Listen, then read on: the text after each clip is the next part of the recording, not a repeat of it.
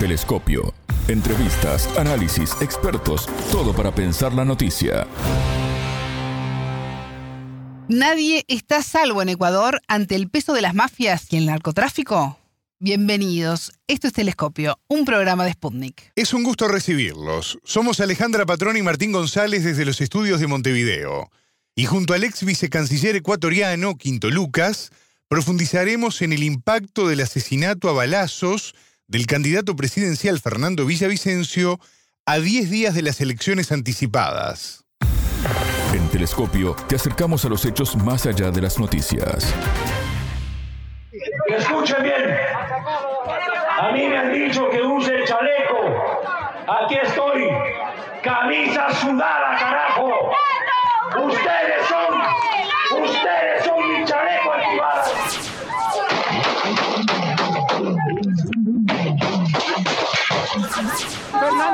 Fernando está resguardado ya. Hablamos con María Fernando, Ya, no, ya está hablamos muerto. con María Por favor, no yo acabo de ver. No pasa nada. La policía- En la clínica de la mujer no es así, está muerto. La violencia en Ecuador se robustece desde hace varios años y el asesinato a tiros del candidato presidencial Fernando Villavicencio este miércoles 9 es solo una muestra de la profunda crisis en la que el país sudamericano se encuentra en plena antesala de las elecciones del domingo 20 de agosto. La muerte de Villavicencio no es la única que enluta este año 2023. Otros 10 políticos, entre alcaldes, concejales y funcionarios estatales, fueron asesinados en una espiral de hechos atroces y deplorables. Las propuestas que impulsaba Villavicencio incluían como forma de combate al narcotráfico la militarización de los puertos y la creación de una unidad antimafia. El alto índice de violencia e impunidad en el país es criticado por la población que teme por su vida, mientras el presidente Guillermo Lazo pide ayuda al FBI para encontrar a los responsables del homicidio. No le vamos a entregar el poder y las instituciones democráticas al crimen organizado, aunque esté disfrazado de organizaciones políticas. El entrevistado. Quinto, bienvenido a Telescopio. ¿Cómo estás? Es un gusto recibirte. Bueno, un saludo cordial para ti y para todos los eh, escuchas eh, de Telescopio. Y bueno, estamos a las órdenes. El asesinato del candidato presidencial Fernando Villavicencio no solo conmocionó a Ecuador, sino que también a toda la región. ¿Cómo está viviendo este homicidio a 10 días de las elecciones anticipadas del 20 de, agosto? ¿Cómo lo vivís? Bueno, la verdad que eh, en general el, eh, el Ecuador y los ecuatorianos, digamos, de a pie, las ecuatorianas en la calle lo viven con, con zozobra. Pero la verdad es que la zozobra en el Ecuador viene desde hace algunos años, cuando empezó las guerras entre mafias del narcotráfico, cuando el Estado se desentendió del tema de la seguridad y, además con la realidad económica y social que hizo que muchos jóvenes de barrios populares que antes tenían cierto trabajo hoy vean una posibilidad ingresando al microtráfico, al tráfico directo y enrolarse en determinadas mafias que este de alguna forma le dan, digamos, entre comillas, cierta seguridad o posibilidades de sobrevivencia.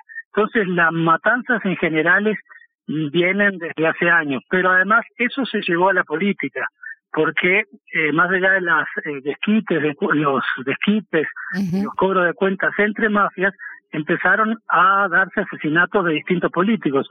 En los últimos meses eh, han muerto cerca de 10 políticos entre eh, alcaldes, concejales, autoridades provinciales, funcionarios de determinadas entidades públicas.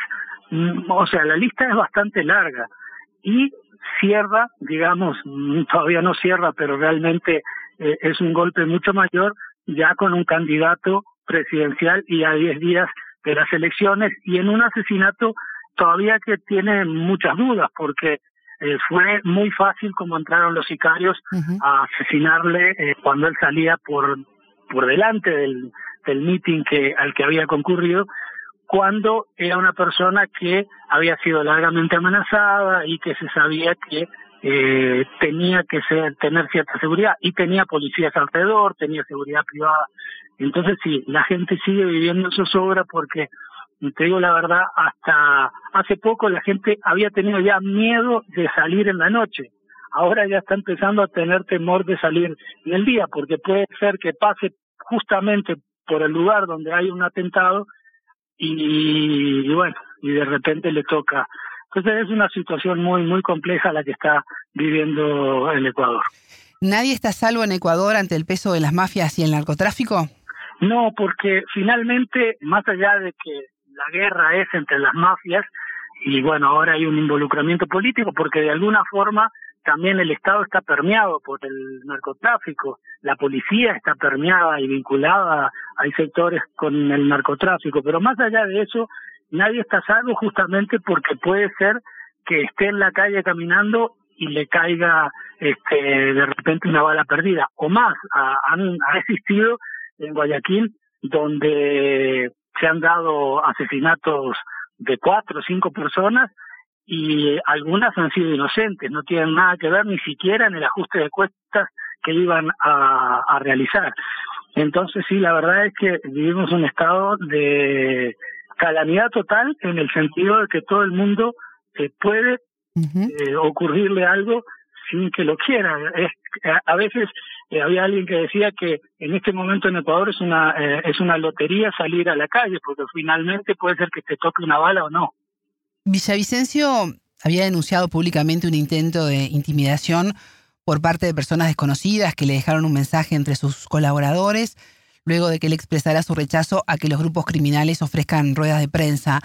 Los familiares de Fernando Villavicencio y gran parte de la población, tú hacías referencia un poco al principio, eh, ponen en tela de juicio la eficacia de las fuerzas de seguridad y del propio Estado. ¿Pueden haber sorpresas de quienes participaron o propiciaron este homicidio? Bueno, sí, hubo hubo este, una negligencia total, parece, en determinado momento, inclusive porque había policías y todo, sí. eh, en determinado momento de la impresión como que le entregaron. Y es verdad que él había denunciado de que estaba siendo eh, de alguna forma perseguido, de que lo amenazaban eh, seguidamente, y tenía custodia y tenía seguridad, pero esa seguridad no fue la que se esperaba, porque realmente cómo se da el, el asesinato, realmente parece como que eh, todos se abren y, y, lo entregan. Es una cosa muy rara, muy, uh -huh. muy extraña. Ahora, puede ser que, que existan este, involucramientos mmm, de sectores, tanto de las mafias como sectores políticos. Eso tiene que el Estado, el gobierno, realmente la Fiscalía llegar este, a una investigación seria, porque hasta ahora ninguno, ninguno de todos los asesinatos que se dieron mmm, se ha logrado este, dilucidar quiénes fueron o no han querido dilucidar, o no sé la, la verdad, pero la verdad es que nada se ha este, logrado llegar a un fin. Entonces, ahora que es un candidato presidencial, tal vez se llegue a saber quiénes fueron los que estaban detrás. Ojalá sea eso uh -huh. y ojalá no se trate de involucrar a sectores políticos mmm, de oposición para tratar de sacarlos de las elecciones, porque eso en el Ecuador actual también podría ocurrir porque es un, un Ecuador casi sin Estado, casi sin institucionalidad, y bueno, han sucedido y se han dado persecuciones políticas que se inventaron como casos de corrupción que nunca fueron probados, y hoy puede pasar también que se le pueda querer culpar, por ejemplo, uh -huh. eh, al sector de Correa como culpable o teniendo algún vínculo con eso. No es imposible en este Ecuador que vivimos sin ninguna institucionalidad y sin justicia ninguna, la verdad, ¿no? Así que ojalá sí. se haga una investigación seria, se llegue realmente a los responsables de este asesinato. Las elecciones del 20 de agosto siguen en marcha. El presidente Guillermo Lazo anunció un decreto de estado de excepción por 60 días para todo el territorio nacional. Esta medida se ha vuelto corriente en el país ante la crisis de inseguridad. ¿Consideras que esta es una solución adecuada? Es otro tema de que se ha venido repitiendo y no ha sido ninguna solución. Uh -huh. Se han dado los eh, estados de excepción que realmente eh, no, no se ha llegado a nada, porque hasta ahora ni se ha parado la violencia, ni se ha parado la violencia general que da, que te decía, de los enfrentamientos ya en las propias calles, ni en las cárceles se ha parado la violencia y ni siquiera la violencia, como decimos, a personajes de la política. Por lo tanto, eh, es una medida para mostrar de que está haciendo algo realmente y además un gobierno que está de salida, un gobierno que mm, a partir del 20 de agosto se va a tener que, empezar a ir. Así que es, eh, es una medida realmente repetitiva que no ha tenido ninguna solución hasta ahora.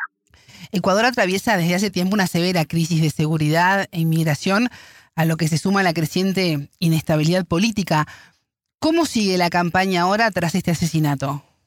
Bueno, eh, como tú decías, vive una crisis general, porque realmente, eh, como te decía, de que hay, hay jóvenes en los barrios que al no tener trabajo ni siquiera de informal, tienen que a veces enrolarse en, determinadas mafias, hay otros que prefieren irse del país y buscar salidas este, que son muy difíciles, salidas de cruzar el Darién, de cruzar todo México para tratar de llegar a, a la, a la frontera de Estados Unidos y ni saber si van a poder entrar o no. Miles y miles, o sea, se volvió el Ecuador migra de, de migrantes que fue eh, en el año 99-2000 cuando la crisis bancaria, cuando las quiebras bancarias.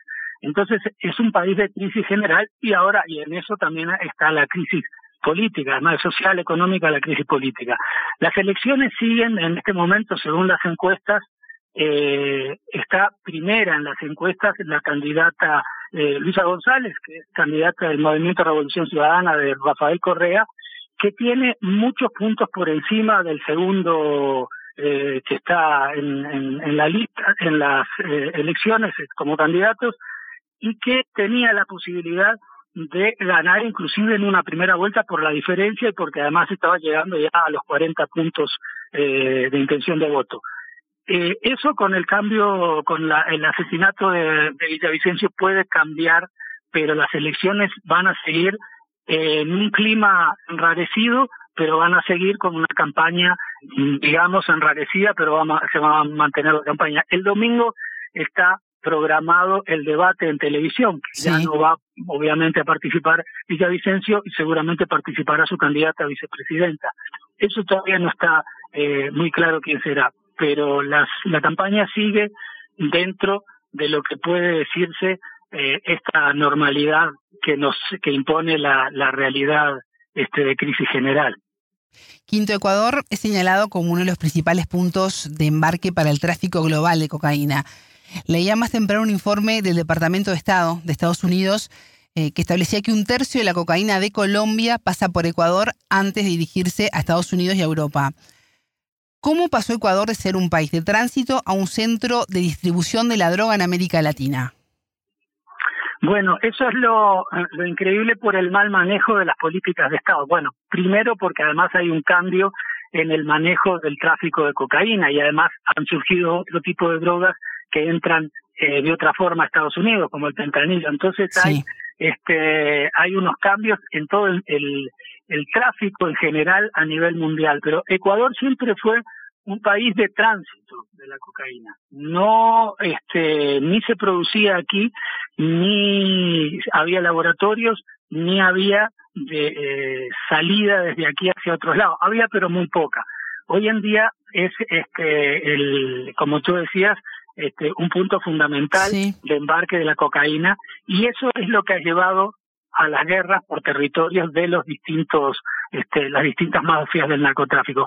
Pero además de ser un punto de embarque, Ecuador también se transformó en un país consumidor, cosa que no era tanto. Había consumo, obviamente, pero no del nivel, porque la cocaína que está saliendo tanto hacia Europa como hacia otros lugares, este, como hacia el propio Estados Unidos, no sale toda la cocaína que eh, salía antes. Hay parte que se queda en el país y esa cocaína que queda en el país es traficada en los barrios, en los barrios tanto de distintas clases sociales. Entonces eso también lleva a la guerra por eh, por los territorios.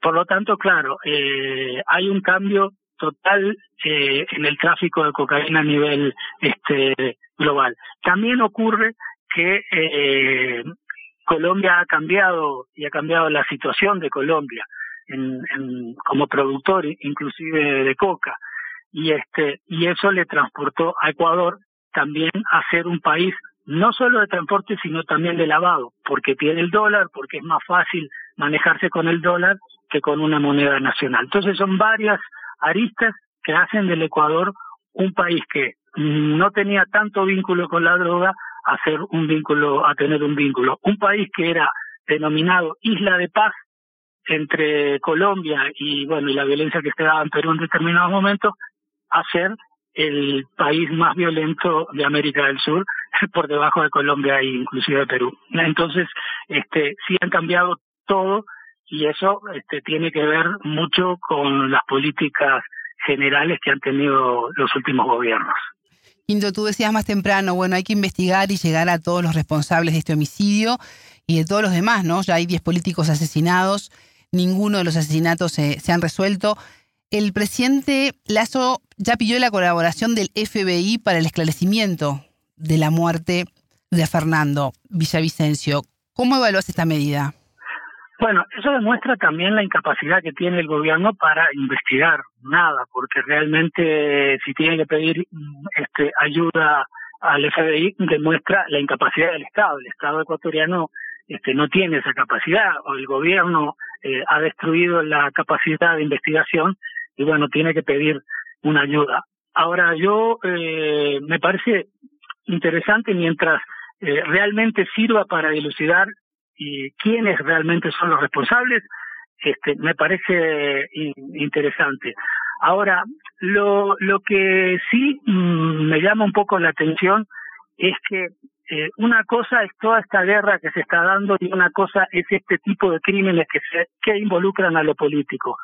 Lo otro es que se quiera utilizar esto como una forma de persecución política. Y lamentablemente nosotros en América Latina tenemos una historia de persecución política en el que de repente se vinculan o se inventan determinados vínculos este, políticos de determinados sectores eh, progresistas o de izquierda y después se les empieza a perseguir. Eso lo hemos vivido toda la historia y lo hemos vivido en los últimos años, el caso de Lula, el propio caso de Correa, son tantos casos. Entonces, eh, yo lo que me llama la atención es, es eso, que se pida una este, ayuda extranjera y que esa ayuda extranjera pueda eh, utilizarse de mal manera. ¿Sabes por qué digo eso?